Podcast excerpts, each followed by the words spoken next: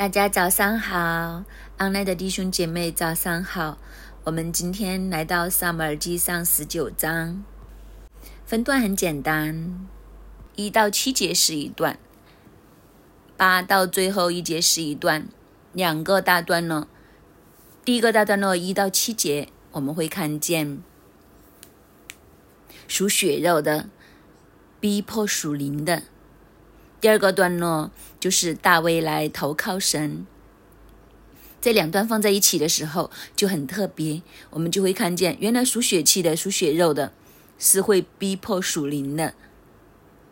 当这个逼迫临到的时候，应该怎样去应付呢？应该怎样去自处呢？所以这两段放在一起，就给我们清楚的看见一幅这样的图画。这可能也成为我们今天一个很大的提醒。如果你今天面对逼迫，那应该怎么做呢？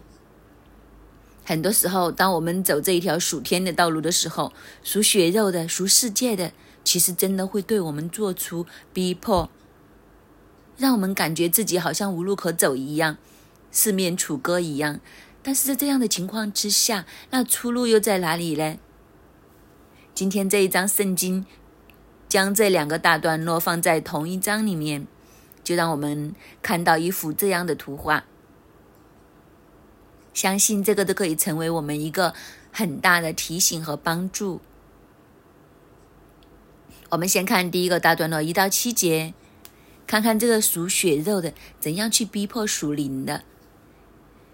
扫罗对他儿子约拉丹和众臣仆说：“要杀大卫。”扫罗的儿子约拿丹却甚喜爱大卫。约拿丹告诉大卫说：“我父扫罗想要杀你，所以明日早晨你要小心，到一个僻静的地方藏身。我就出来，出到你所藏的田里，站在我父亲旁边与他谈论。我看他情形怎样，我必告诉你。”约拿丹向他父亲替扫罗替大卫说好话，说：“王不可得罪。”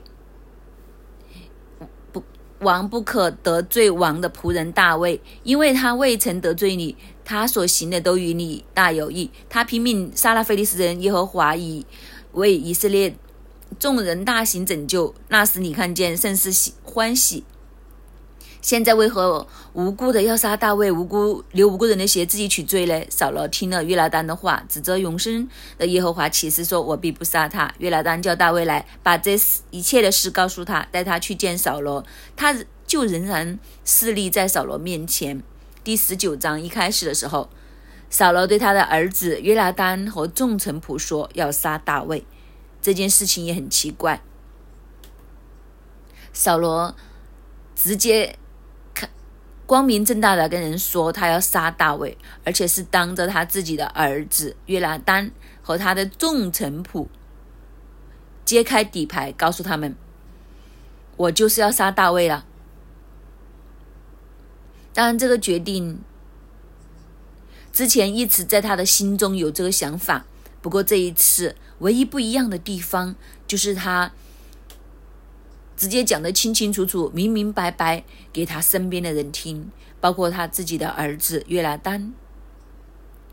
其实这个决定也很奇怪，因为这个决定其实对他的人的名声呢，在人心目中的看法，其实都会有负面的影响。你想想看，如果今天我们和大卫是同朝的。都在扫罗身边的臣子是他的臣仆。如果他这样告诉你他要杀大卫的时候，大卫是一个很有战功的人，很忠心的人，这样的时候都会让大家的心寒呢。我还跟着扫罗，今天的大卫就是明天的我，其实是非常没有智慧的做法做法。但是我们看见一件事情，就是当一个人。他的心里充满了这些嫉妒啊等等的时候，人就会变得越来越狂，他所做的事情就越来越不合理。其实也都是暴露他一切的丑恶热点，就是我们在血气当中的这些丑陋的东西是遮不住的。当我们肉体属血气、属世界的东西充斥在我们心里面的时候，慢慢慢慢，他就会在外在的地方充分的显露出来。他心里所收的、收藏的这些嫉妒啊、比较啊、凶杀的这些怪兽，已经在他里面越来越大、越来越大。到了这个时候，已经完全没有办法去遮掩这些丑陋，完全的出来。所以，连扫罗的儿子约拿丹都看见，但是他却甚喜爱大卫，所以他去找大卫说。呃，我爸爸要杀你哦，你明天要小心，找一个地方躲起来。我就出到你所藏的田里面，站在我父亲旁边与他谈论。我看他情形怎么样，我再告诉你。就是叫大卫，你躲起来，我帮你去打探一下我爸爸，看看他究竟想做这件事的心有多坚定，然后我再告诉你。其实他就一心要来救大卫。但是这里我们也看见一件事情，就是扫罗两父子的想法做法很不一样。扫罗就一心要杀大卫，但是约拿丹就一心要救大卫。本来我想扫罗将他要害大卫的这件事情都告诉约拿丹听，就是他想着约拿丹一定会站在他的那一边，两父子一定是同一个看法，因为扫罗所想的就是。大卫在威胁他的王朝，威胁了他在人们心目中的地位。所谓扫罗杀死千千，大卫杀死万万，那扫罗就会想，他威胁了我的王位。其实扫罗的王位将来都会传给约拿丹，也就是说，大卫也威胁了约拿丹继承王位的这件事。所以，我想他心中所想的就是，他和他儿子一定站在同一战线。约拿丹都非常的勇猛，和大卫有的一拼的，所以将这件事情告诉约拿丹听，约拿丹一定会和他父子同心。他没有想过，约拿丹却是完全站在大卫的那一边。这个我想也是让扫罗始料不及的。其实我们在这里也看见，人的心是很重要。约拿丹的心和扫罗的心所想的东西不一样。扫罗所看的就是他的王位，但是约拿丹却是心中很广阔。虽然他知道大卫可能会威胁他的王位，但是约拿丹并没有，就是他没有像扫罗一样这样去看重这件事。在约拿丹的心中，我想他知道神的国是非常的广大的。如果神定义，要让大卫坐上宝座的话，神一定有另外的位置是给约拿丹。这也是约拿丹和扫罗很不一样。其实这里也也让我们看见，在约拿丹的心目中，他应该觉得国权、王位其实是出于神，神给谁，神喜欢给谁就给谁。约拿丹所看的真的是神的国，约拿丹所看的是神。他真的很清楚知道神要做什么，他就做什么。他看的和他父亲看的完全相反，所以在这里也很特别的一幅图画。其实约拿丹都是一个属灵的人，扫罗相反是一个充满血气的人。所以现在就变成阵营很清楚，属血气的是一个阵营，属灵的是一个阵营。这两个属灵的就惺惺相惜。彼此结盟，约拿丹从此至终，到现在这一刻都没有改变过，就是甚喜爱大卫，和大卫的心好像绑在一起一样，因为大家所看重的都是一样，大家连讲的话的对白都很相似。征战得胜不在乎人多人少，一个说征战得胜不在乎刀枪，来在乎耶和华，所以他们两个。都是站在同一个国度、同一个眼光来看这件事，但是相反，扫罗却是完全的站在一个血气的世界的角度，形成了两个鲜明的对比：光明和黑暗，属灵和属血气，两个争执就出现。第四节，约拿丹向他父亲扫罗替大卫说好话，说：“这个约拉丹真的心中非常光明坦荡，有声量，然后他就帮大卫说好话，然后他讲了一句很有道理的话：王不可以得罪王的仆人大卫，因为他未曾得罪你。其实这句话的意思是什么呢？就是爸爸，你都要讲道理呀。就是你要去杀大卫，问题是大卫都没有对不起你，为什么你要杀他嘞？你杀人都要有一个理由啊，那个理由是什么嘞？大卫根本就没有得罪你，所以你不可以杀他。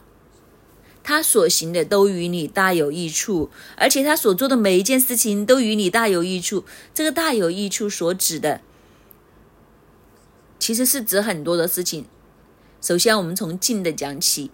最近的就是小萝莉每一次被恶魔搅扰的时候，都是大卫来弹琴抚平你，让你可以舒服一些。他对你是不是有益处嘞？如果没有大卫的时候，你又发作的时候，那该怎么办呢？就是从最近身来讲，大卫是帮助你、祝福你的呀。如果没有大卫，你多辛苦。再远一点，你怕大卫做你的军师长出去。他去打菲利斯人，每一次他都胜利，凯旋而归，每一次都解决你的问题。今天你的国才可以越来越强大，人民的心才会越来越团结的归向你。这是一个工程呢。所以其实我们读历史都知道，如果你将一个工程，因为他功高盖主的话，你就将他杀掉的话，这个王朝就维护了。就是你今天这样对大卫，所有的臣仆都会想：如果我帮你做事没有成绩就算了，如果我做得好的话，原来我会有杀身之祸，那还有谁会为你卖命呢？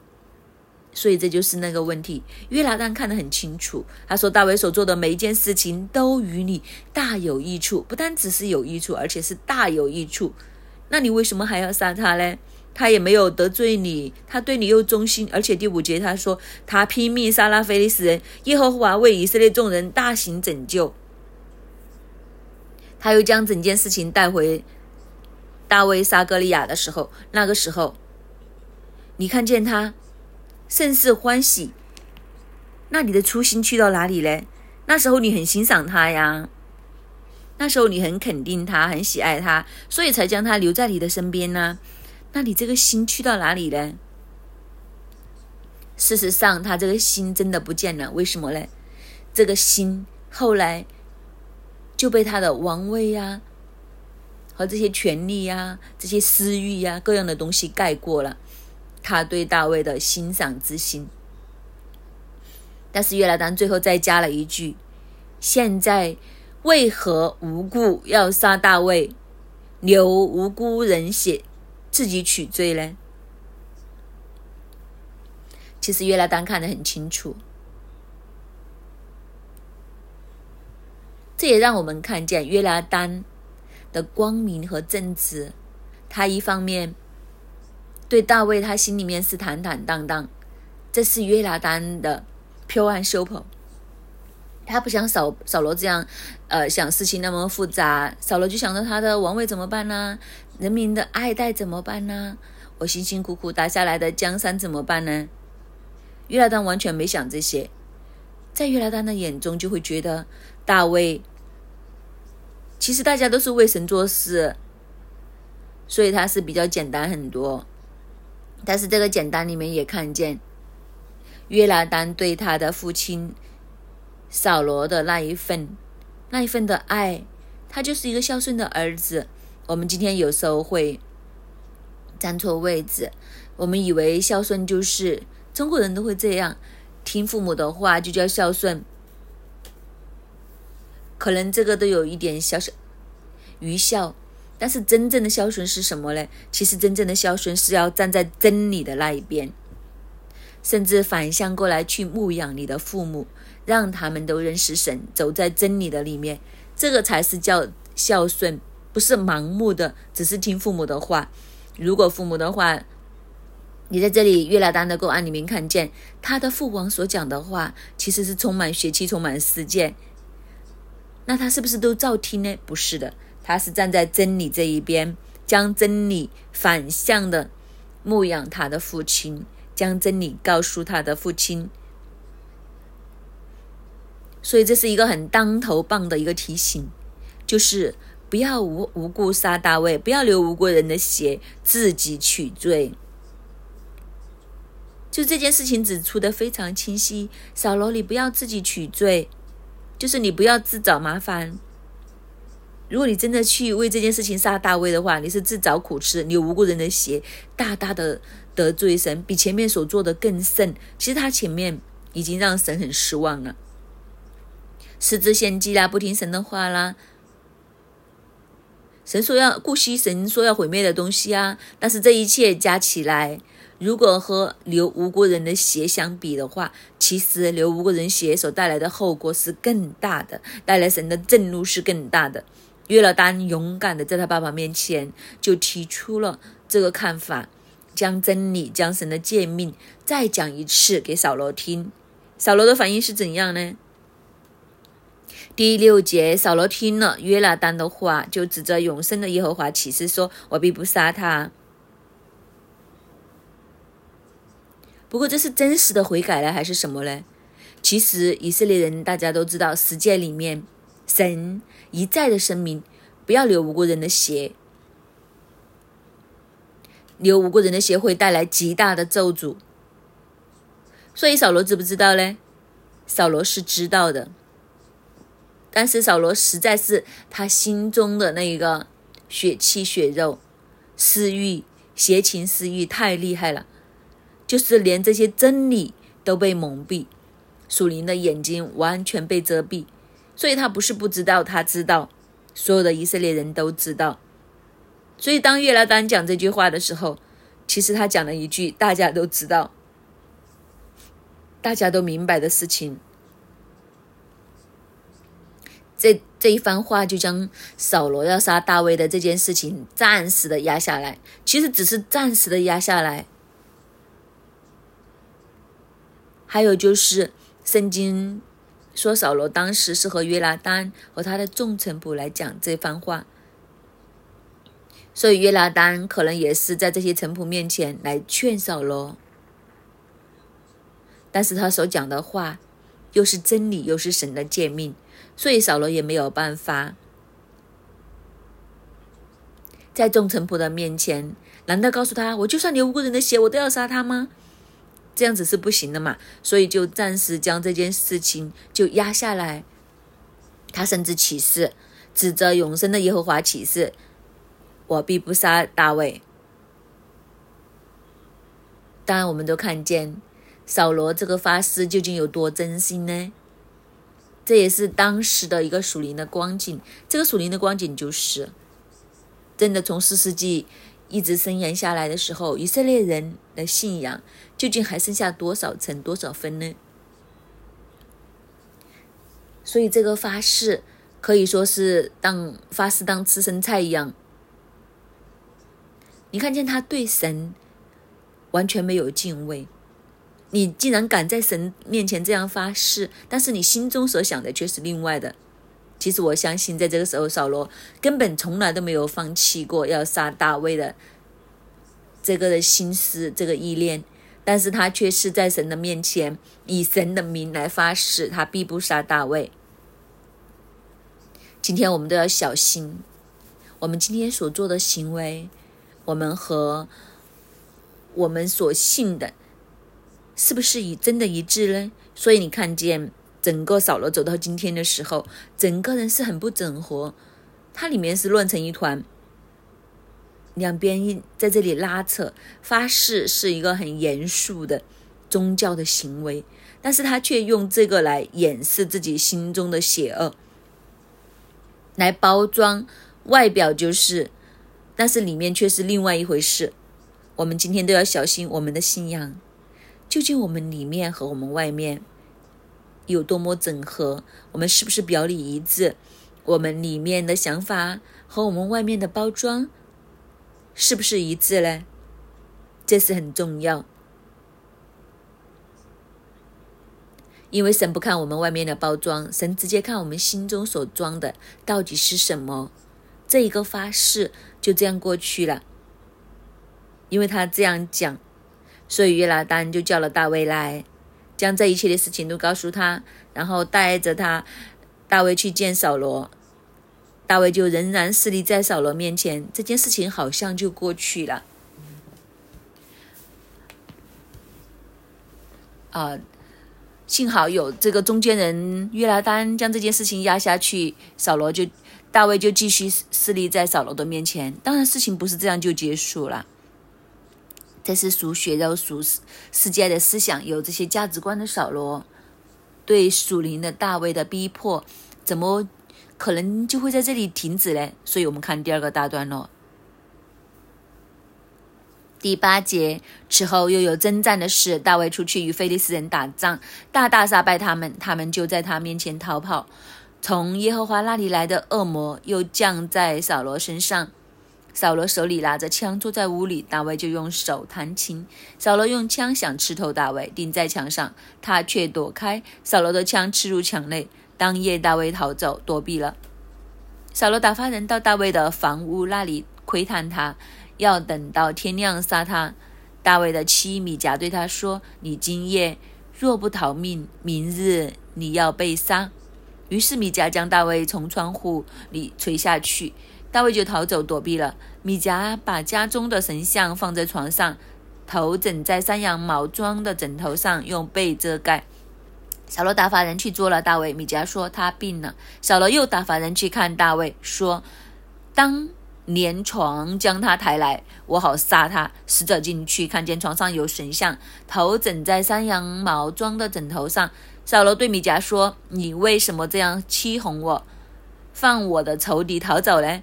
米迦回答说：“他对我说，你放我走，不然我要杀你。”大卫逃避，来到拉玛见萨姆尔。将扫罗向他所行的事诉说了一遍，他和萨姆尔就往拉约去居住。有人将这个事大卫要杀扫罗的事情告诉了他，但第九节就说，从耶和华来那里来的恶魔又降在扫罗身上，因为发现这两件事情好像圣经故意将他好像串联在一起一样。这一边，菲利斯人又来了。大卫出去大大的杀败这些菲利斯人，应该又是一个举国欢腾的事情。大卫又再一次立下战功，大卫身上的战功就是数之不尽了。这个时候，他又来再挑一单的战功，凯旋而归。但是在大卫得胜归来的时候，这个恶魔又降临在扫罗的身上。这两件事情之间的关联在哪里呢？其实就是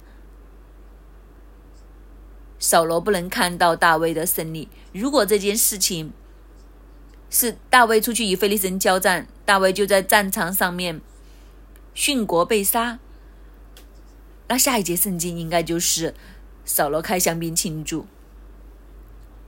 当他做一些门面功夫，呜呼哀哉一番。其实心底里面就是在拍烂手掌了，但是却是反过来，大卫大大的胜过菲利斯人，回来的时候恶魔就来了。原因是因为扫罗一看见大卫的这个胜利归来的时候，他里面的嫉妒，他里面的愤恨，他里面的那些垃圾就更加的增添。当这些再增添出来的时候，其实恶魔就来了。所以让我们看见，原来真的是我们心中的破口，以致恶魔可以乘虚而入，有机可乘。所以其实这也提醒我们，我们的心里面究竟装载的是些什么？我们要小心堵住我们心中的这些破口，不要让情欲，不要让这些属世界的这些东西在我们的心里面造成这样的破口，否则的话，这些破口会越来越大。恶魔就会临到扫罗的身上。扫罗心手里拿着枪，坐在屋里面。大卫弹琴，扫罗就用枪来刺他，来刺大卫，就想刺到他，钉在墙上。所以你看见扫罗的做法从来都没有改变过，他想杀大卫的心从来没改变过，而且一样这么坚定。不单只想要刺死他，还想他刺在墙上用尽力这样的打算。所以他和约拿丹所讲的话，发誓必不杀大卫，其实是虚假。他心中真正的是巴不得他死，而且是用尽全力想除去大卫。大卫又在躲避了，甚至扫罗的枪刺入墙内。当夜，大卫就逃走躲避了。我想，这个恶魔降临在扫罗身上，常常都是晚上发生的事。所以扫罗。没有刺死大卫，枪刺入墙内，所以大卫就马上就逃走了。当夜就马上在扫罗面前躲避逃走。那扫罗怎么做呢？扫罗就打发人到大卫的房屋那里窥探他，要等到天亮就杀他。不知道为什么他不趁黑夜，可能这也是神的出手和保护。其实他的命令就是我不理，要趁着月黑风高，趁着黑麻麻的时候，这帮人就动手和我杀了大卫。但是他们竟然要窥探他，等到天亮才下手，以致大卫可以逃过一劫。大卫的妻子米迦对他说：“你今夜若不逃走，你明天一定死了。”于是就将大卫从窗户那里垂下去，就是放他一马，让他逃走躲避。然后米迦又很聪明，就把大卫拖延一些时间，让他可以走远一点，否则很容易被抓回来。他拖延时间的方法是什么呢？两件两件事情，就是找一些东西假装大卫在睡觉，但他找的东西很奇怪啊，就是将家中的神像放在床上。另外一个方法就是讲大话，说谎。其实这里也值得我们反思。为什么米迦扫罗的女儿，她会有家中的神像呢？而且这个神像你一看的时候，他可以拿来假扮大卫在睡觉，也就是说，这个神像身形可以是真人一比一的高度。为什么会这样呢？其实这个就是因为以色列人进入迦南之后，其实他们属灵的光景一一一直一直的下滑，直到萨姆尔兴起的时候，好不容易。他们的心才重新的归向耶和华。世事的年代所带来的影响就是，他们个人任意而行，没有王，所以他们沾染了很多迦南人的风俗，遍地都是偶像。虽然后来出去了很多，但是从这个米迦的故事里看见，还有这些所谓的家中的神像，没有完全的清除干净。他们一方面敬拜神，但外另外一方面也在侍奉偶像。这其实也是扫罗家的一个问题，一方面好像跟从神，但他真真正正的跟从的是不是真的是神呢？一方面以神为他们的保护，但家中有神像；一方面，扫罗好像一个跟随神的人，但是他心中真正服侍的是他的野心，是他的王位，他眼中所敬畏的不是神，而是百姓，是在他是他的王权，在米迦的身上。也充分的看见这个情况，所以他家中会有神像。但是从这个地方，我们也看见神也很特别，为大卫开出了一扇窗，就让他从窗户垂下去。然后大卫出走了，大大卫逃亡了。大卫的逃亡其实也让他离开了米迦。当，他这样离开米迦的时候，也离开了。米迦家中的神像真真正正去逃奔神，所以这里也看见一个很特别的图画。神在后面默默的保守大卫，所以扫楼的陈普没有趁晚上下手，大卫才可以晚上从这个窗户逃亡。所以看见这户窗。这道窗是神为大卫开出来的，以致大卫能够逃亡。神虽然没有阻止这件事情，但是神一直在保护。神也很厉害，其实借着这些的逃亡等等，也训练大卫依靠神的心。其实没有这一段的经历的话，也没有日后的大卫王。如果大卫的一生很平顺，就坐上王位的时候。可能他都会万劫不复。但是就是因为这一段的经历，磨练他的心智，让他进入一个更深的谦卑和依靠神的里面，这样才可以成就将来的大卫。所以你看见神很厉害，但是神也不会允许大卫就这样子丧命。所以神有保护，但是神也有管教。原来真的，我们每一个人的人生到最终，我们的对手是神。扫罗搞不清楚，其实扫罗就是要搞定神，但是他没有。大卫也是一样，我们每一个人的对手，大卫的对手其实不是扫罗，是神。扫罗的对手不是大卫，都是神。但是有多少人可以真真正正的看得清楚嘞？所以这件事情就发展下去。所以扫罗的手下就将事情回报扫罗。如果他病了的话，就连床抬过来我都要杀他。然后发现原来米迦根本就是在说谎，大卫早就逃跑了。所以扫罗就责备米迦：为什么你要这样做？为什么你要骗我，放着我的仇敌？其实这也很特特别。扫罗对米迦说：“你为什么这样欺哄我，放我仇敌逃走呢？这个仇敌究竟是谁呢？他口中的仇敌当然是大卫，但是大卫其实是谁呢？大卫其实是他女婿啊。所以你看看，这个时候他的眼中，这个女婿已经早就变成了他的仇敌，是他的敌人。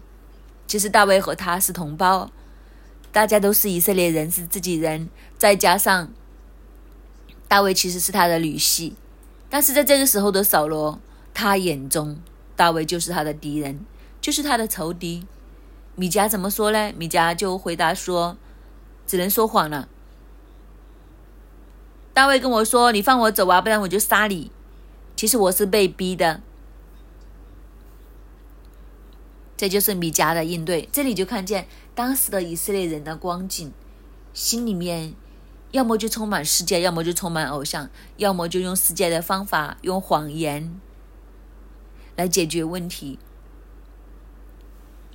我们再看下去，十八节，大卫逃避来到拉玛见萨摩尔，将扫罗向他所行的事诉说一遍，他和萨摩尔就往拿约去居住。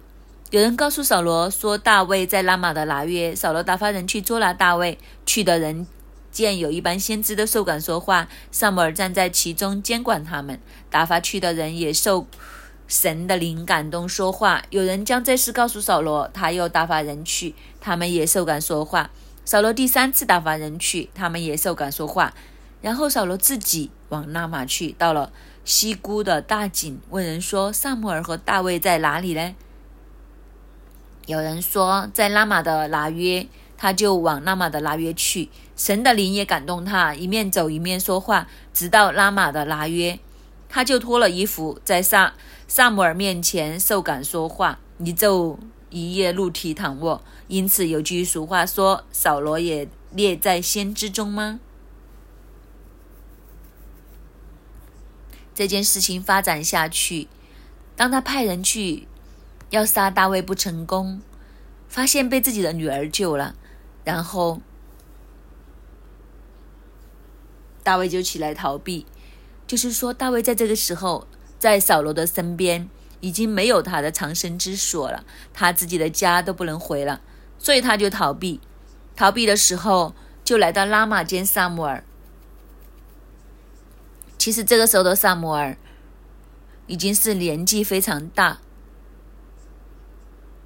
萨摩尔其实是没有能力去保护大卫，不过大卫来找他，其实也不是真正的想找萨摩尔，因为萨摩尔其实是代表神，是神的代表，所以大卫来到这里的时候找萨摩尔就是要找神，但是神也没有辜负大卫的期望，所以他来到萨摩尔那里，就将扫罗向他所做的一切事情都。讲了一次，讲给萨摩尔听。萨摩尔就带着他去到拿约来居住。这个消息很快就走漏了，就去到扫罗的耳中。扫罗就发现了大卫在哪里，所以就打发人去抓他。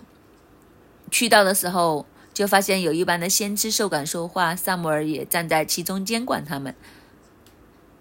这个监管的意思，就是萨摩尔在那里教导他们，这些就是萨摩尔的门徒，先知的门徒。所以那时候是不是没有先知？不是，有的。但是有没有被重用呢？有没有听呢？扫罗作为国家的权柄，他有没有真的看重这些先知呢？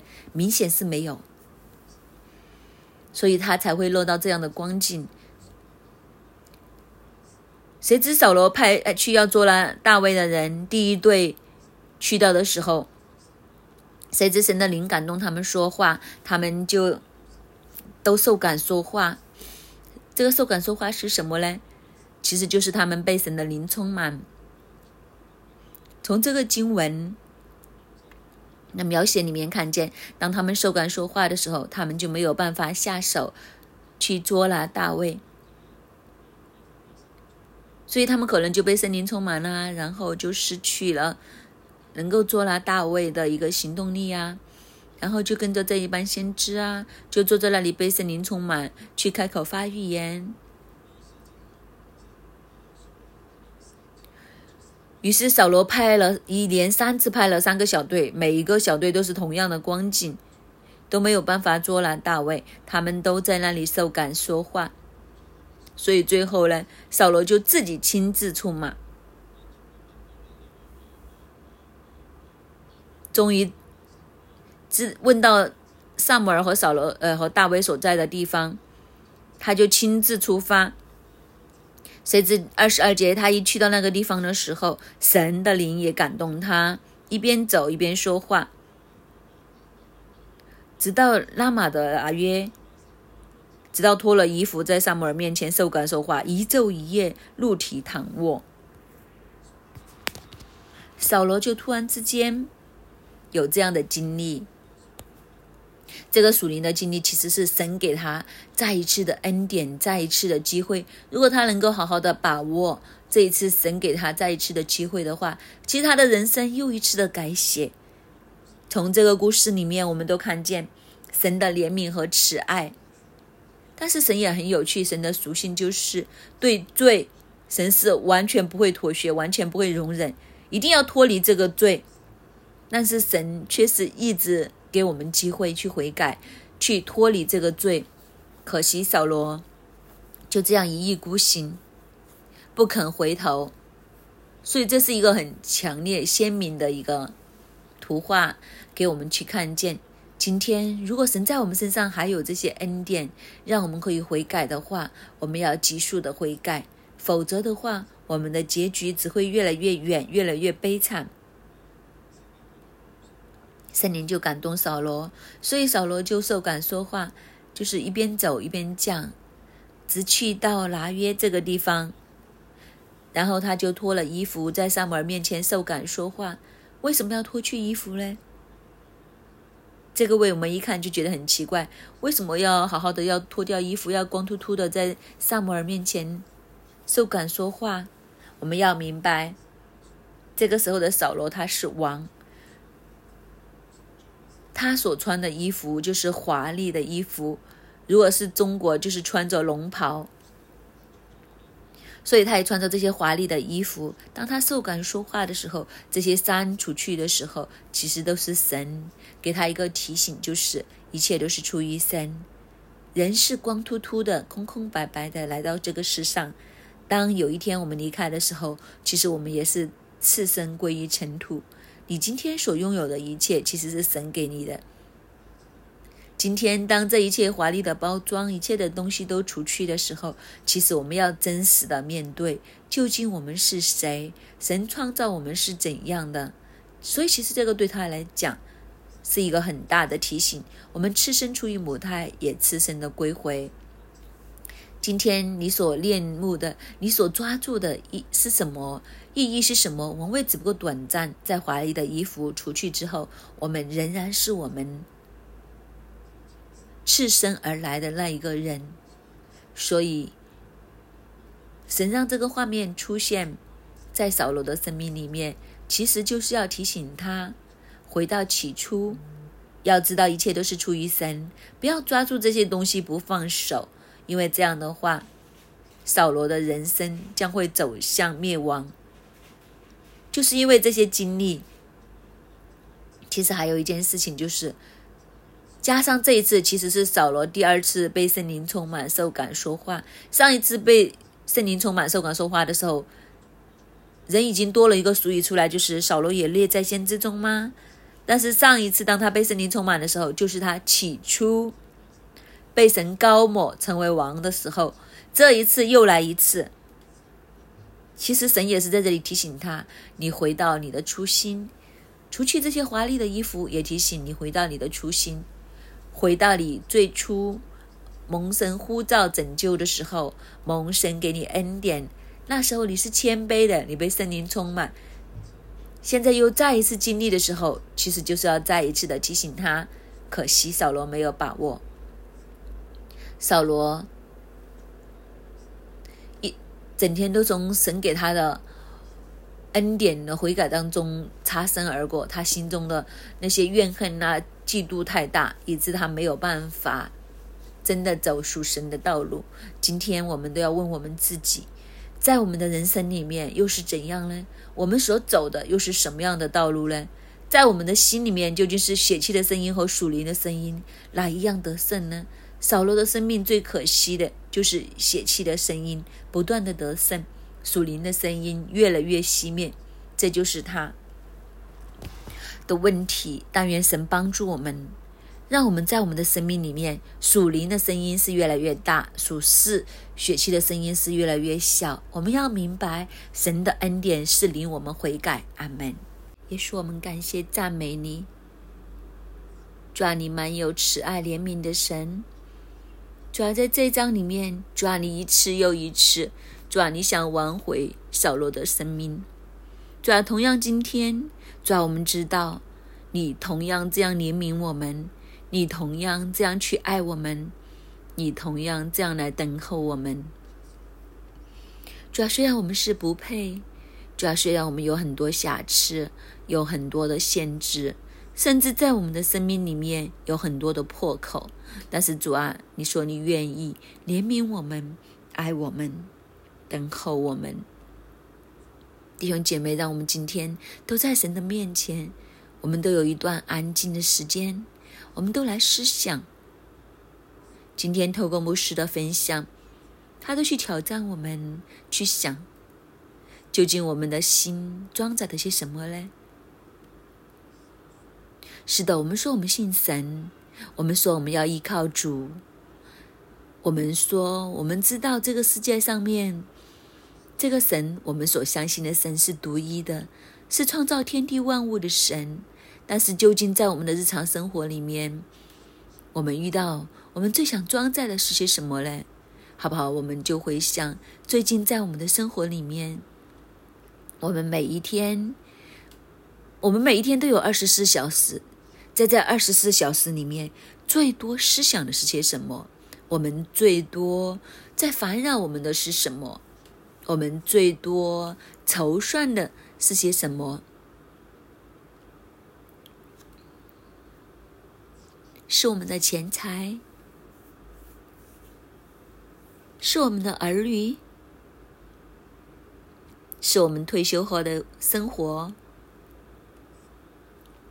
是我们的身体？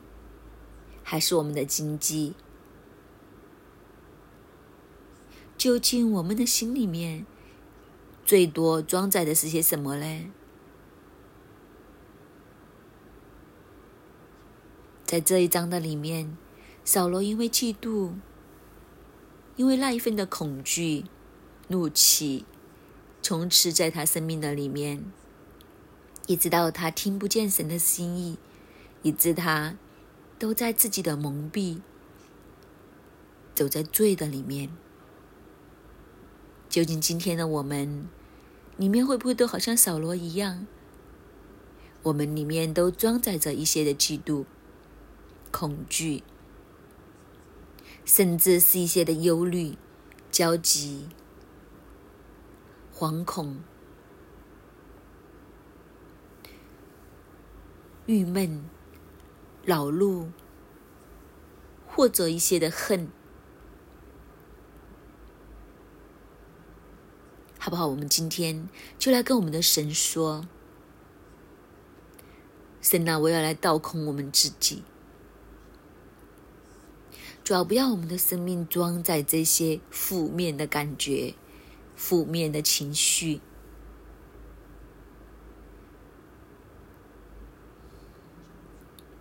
再一次来跟神说：“神啊，你来掌管我的心思意念。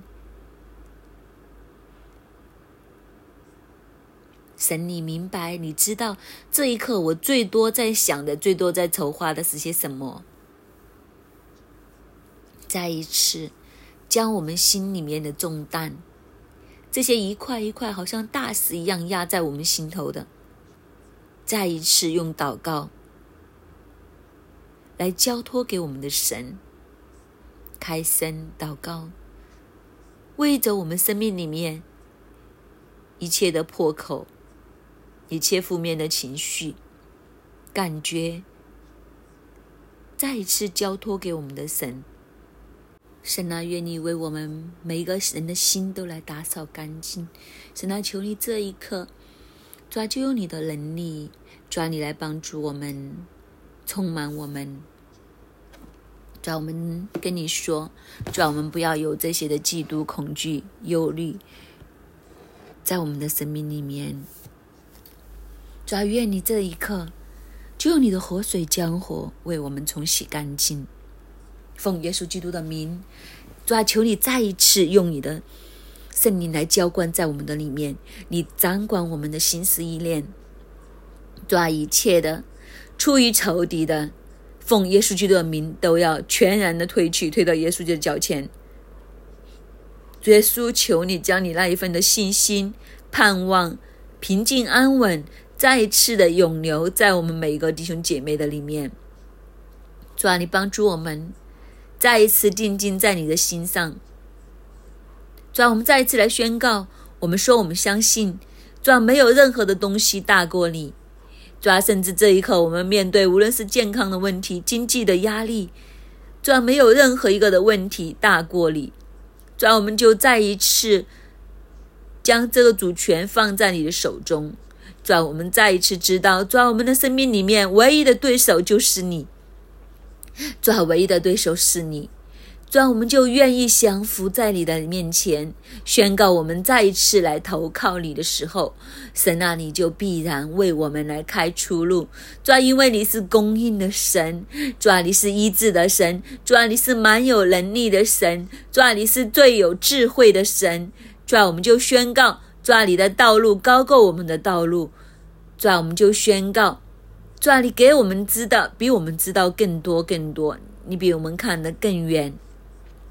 主啊，就让我们的信心就栽种在你的身上，帮助我们。主啊，我们要来仰望你，愿你让我们的心单单装在主耶稣基督里，自己装在你的话语，装在你给我们的应许，装在主神你给我们的每一句很珍贵的话。主，我们感谢赞美你。垂听我们的祷告，奉主名求，阿门。在这一章的里面，神也透过不同的人去受感说话，神也都让圣灵扫罗被圣灵充满，不住的从生而来的话语。这样在六一一的里面，神也给我们很多很多的弟兄姐妹都有先知的这一份。我今天很有感动，我觉得神不是透过我。而是要透过我们自己每一个，好不好？我们自己就来安静。神说：“今天呢，要透过他的图像，透过他的话语，要亲自来安慰我们，亲自来给我们一个从天而来的方向，好不好？”这一刻，我们就安静，闭上我们的眼睛，为着这一刻我们所面对的困难，为着我们这一刻我们所面对的。前面的道路，就求神来将属天的一个图像、属天的先知的话语，亲自的来向我们来显明。主啊，我们宣告你是说话的神，你是乐意显明你心意的神。神啊，我求你在今天的早上这一刻，你就来开启我们属灵的眼睛和耳朵，将你今天要给我们的话语方向亲自来对我们说话，让我们在灵的里面领受，并且相信，并且行在其中得着。我们感谢你，你是又真又活的神。主，我们今天再次来到你的面前，我们说我们定要来跟随你，相信你给我们的应许，你给我们的话语。主啊，你就给我们有从你而来的信心，继续走上去。我们紧紧的抓住你给我们的先知的图画、先知的话语。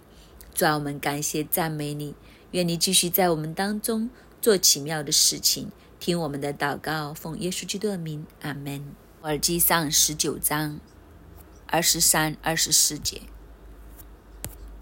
他这个他就是扫罗，就往拉玛的拉约去。神的灵感动他，一面走一面说话，直到拉玛的拉约，他就脱了衣服，在萨姆尔面前受感说话，一昼一夜，怒体躺卧。因此有句俗语说：“扫罗也列在先知中吗？”这是神给他再一次的恩典，是圣灵企图去帮助他，让他回归起初神和他之间的那个美好的时光和片段。可惜扫罗没有把握住。弟兄姐妹，今天我们的心又如何呢？我们能不能够回去？我们与神相遇的时候，那段美好的时光，那个初心的里面。求神帮助我们能够持守住这一份的初心，直到我们见主面的日子，持守住我们立志要去服侍神、跟从神走一生道路的那一刻的里面。求圣灵帮助我们，让这一刻铭记在我们的心命里面，让我们常常的回想，坚定的来立定志向，永不更改，永不抹灭。我们一起为我们的心来祷告。